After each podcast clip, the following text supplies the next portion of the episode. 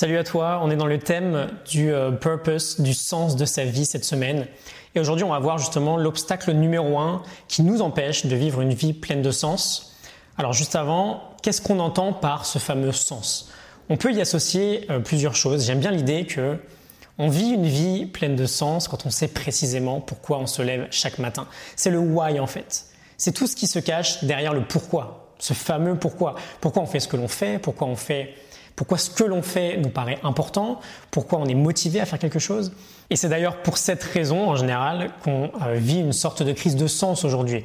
Pour de très nombreuses personnes, on n'a aucune idée de l'utilité de ce qu'on fait au quotidien, en fait. Et c'est peut-être ton cas, c'était le mien. En tout cas, avant que je reprenne un peu en main euh, ma vie, j'étais ingénieur, je travaillais dans une boîte de conseil, et j'avais l'impression de ne servir à rien. Je n'apportais aucune valeur, si ce n'est je sais pas, par exemple, d'aider les banques à devenir encore plus riches en fait.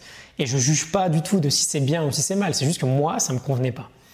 Et donc cet obstacle numéro un qui nous empêche de trouver quelque chose qui nous convient, quelque chose qui, selon nous, a une réelle utilité, qui apporte vraiment de la valeur aux gens et qui fait qu'on sait pourquoi on se lève chaque matin, c'est que l'on est très doué dans notre société à euh, faire des fixations sur ce qu'il se passe à très court terme dans notre vie.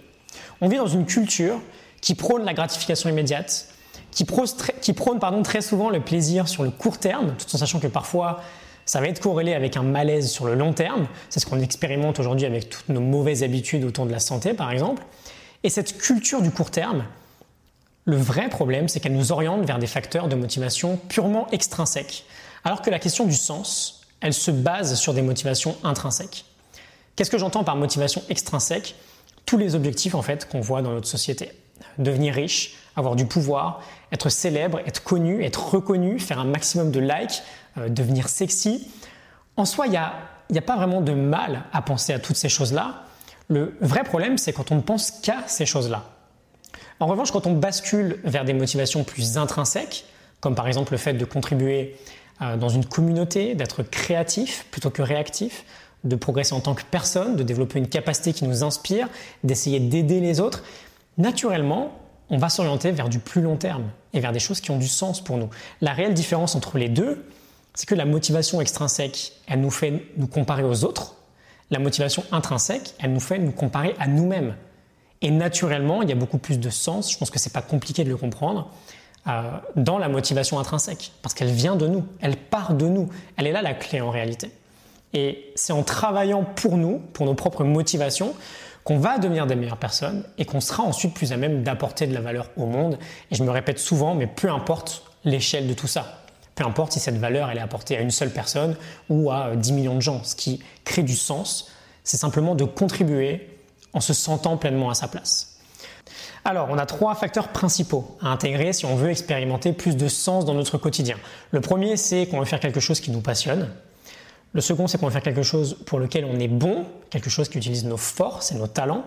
Et le troisième, c'est qu'on veut combler un besoin dans le monde, en utilisant bien sûr à la fois nos passions et à la fois nos talents. Si jamais tu es un peu en crise de sens aujourd'hui, j'ai écrit une formation qui est sortie hier et qui est disponible à son tarif de lancement jusqu'à lundi soir. Je te mettrai un lien dans la description, tu pourras aller voir tout ça si ça t'intéresse. Où bah, justement, on travaille ensemble sur tous ces critères-là. On va apporter de la clarté, même si aujourd'hui tu ne penses euh, ne pas en avoir du tout sur tes valeurs, quelles sont tes valeurs, qu'est-ce qui est vraiment important pour toi dans la vie, sur tes passions, quelles sont tes passions, qu'est-ce que tu aimes vraiment faire, on va voir qu'on s'y prend complètement à l'envers quand on cherche nos passions, sur tes forces, quelles sont tes forces, quels sont tes talents, quelles sont tes capacités uniques qui sont propres à toi, et enfin sur les besoins.